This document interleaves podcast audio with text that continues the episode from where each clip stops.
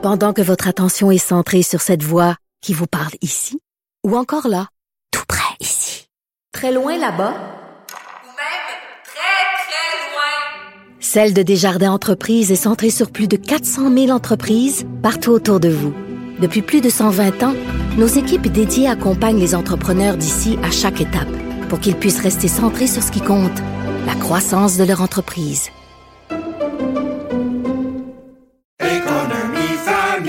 Ici Ricardo. Et Émilie, marchand d'IGA. On a envie de vous inspirer à bien manger. À moins de 5 la portion. Suffit de repérer les produits valeurs sûres et de les cuisiner avec une de nos recettes. Les valeurs sûres, c'est bien pensé, hein? Bien sûr! Détails sur IGA.net.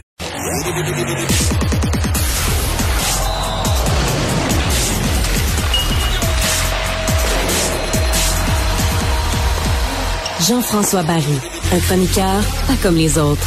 Ah, bonjour Jean-François. Salut Mario. Alors, euh, les mathématiques euh, ont joué et malgré la victoire du Canadien hier soir, euh, Arizona a gagné aussi. Tout calcul fait, le Canadien est maintenant 100% sûr de finir dernier.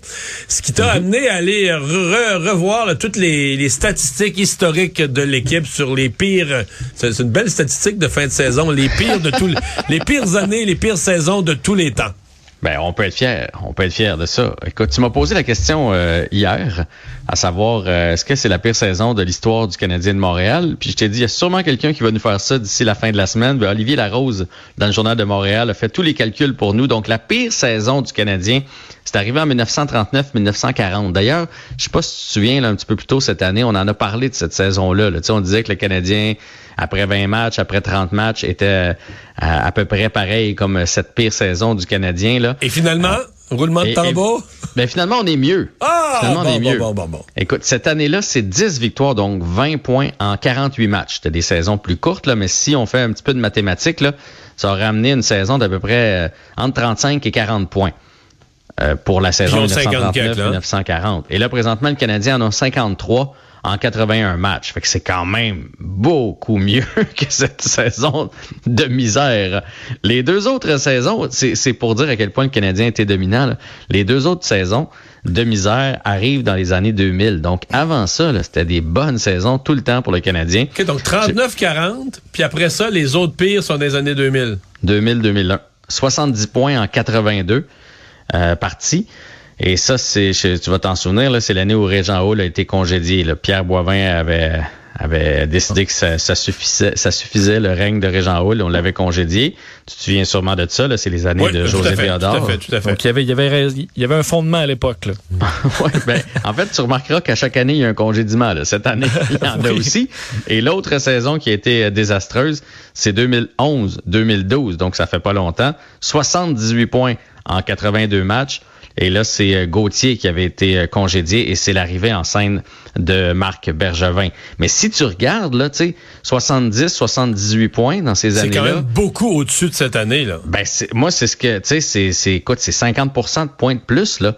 C'est, c'est, c'est que, en énorme. gros, on là. peut quasiment pas les compter. là. Les deux saisons de misère. de vraie, vraie, vraie misère, c'est 39-40 puis 21-22 cette année. Exactement, en 113 ans d'existence. Euh, le Canadien a la pire défensive de la Ligue depuis 1997, avec 315 buts alloués.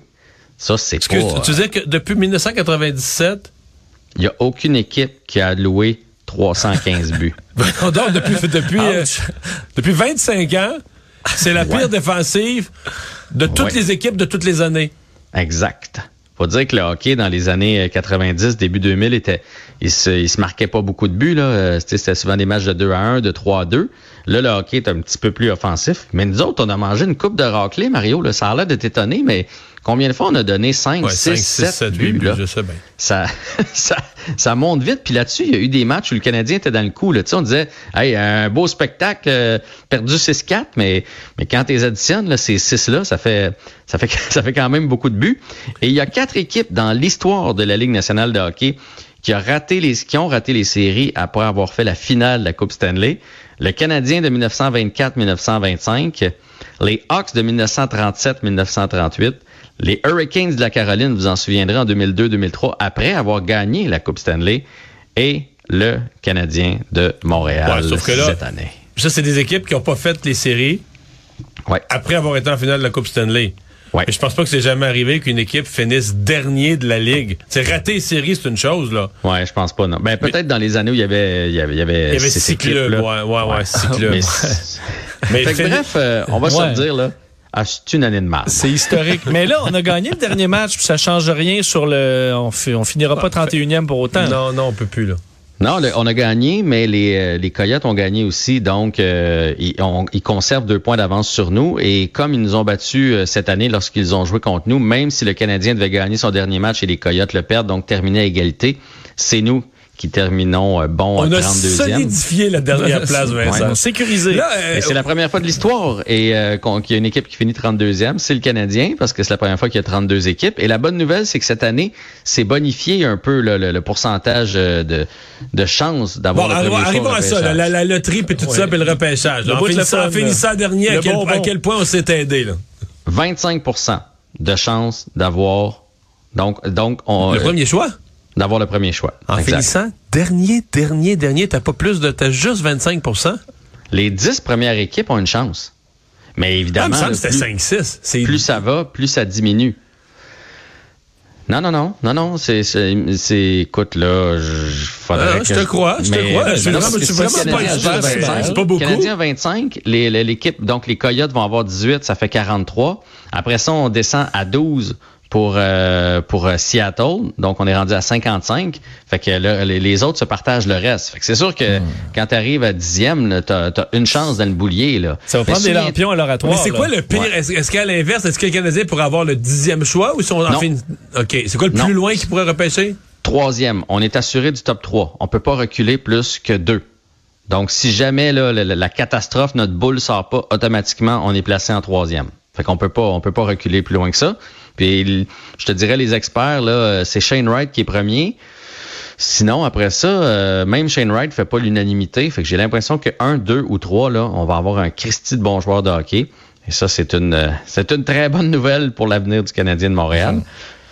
Mais souviens-toi, tu sais, tu me dis, je pense pas que c'est jusqu'à 10. Souviens-toi l'année où le Canadien, donc il y a deux ans, avait fait les, les séries à cause de la pandémie. Là. On avait rentré deux, et deux, trois, quatre équipes de Ouais, plus que, ouais. que d'habitude. par la porte d'en arrière d'un série. à cause de ça, ça nous enlevait la chance de la frenière. Fait que tu sais, à ce moment-là, on était genre 20e.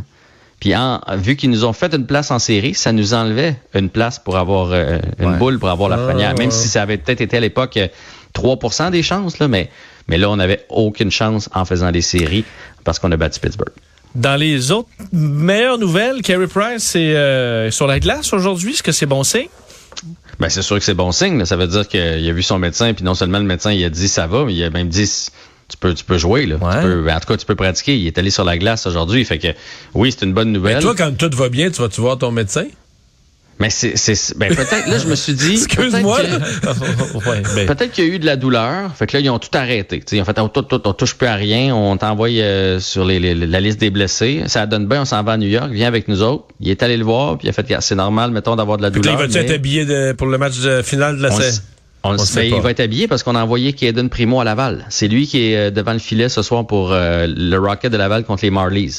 Donc, Donc, c'est qu'on mon leur- beau Price en, en uniforme. Ouais. Est-ce qu'il va être devant le filet ou il va être assis au bout du banc? Ça, on ne sait pas. En même temps, tu sais, oui, c'est une bonne nouvelle. D'un autre côté, je me dis, hey, c'est pas vrai qu'on va vivre ça toute l'année prochaine. Goal 4 va voir le médecin. Oh, sa carrière est finie. Ah, ben non, il est correct. En ouais, il est pratique. On ça, sait pas ça- où on s'en va. ça là. va être Quel- long, quel ça va être long ouais. en. Il y a une mise au point qui va être faite demain par le Canadien de Montréal à propos de l'état de santé de Carey Price. Funérailles de Mike Bossy aujourd'hui. Oui.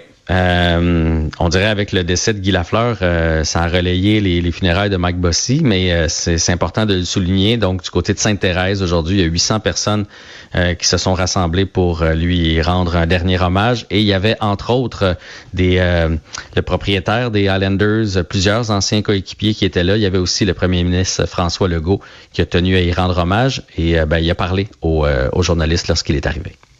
C'est important pour moi là, de venir rendre hommage à, à Mike Bossy. Euh, D'abord, évidemment, euh, je l'ai connu comme euh, joueur de hockey. Euh, quel scoreur. Hein? Chez nous, on disait, euh, pour poter un but, euh, c'était difficile à battre. D'ailleurs, il y a toujours la, meilleure moyenne de buts par match euh, de l'histoire. Un, un joueur, euh, probablement le meilleur scoreur, le buteur euh, de l'histoire de la Ligue nationale. Puis évidemment, après ça, là, ça continue parce qu'il a parlé du, du joueur de hockey, mais il a aussi parlé de l'être humain. Puis ça, c'est quelque chose qui est revenu partout, autant au niveau du hockey que dans les médias. Après, parce qu'il a travaillé dans les, dans les médias, à quel point c'était un gentleman, qui était sympathique, à quel point il était facile à travailler. Et lorsque j'ai écouté aujourd'hui les différents témoignages, ça m'a rappelé qu'il y avait juste 65 ans. Ouais, c'est vraiment très, très, très, très jeune. Merci beaucoup, Jean-François. À demain. À demain.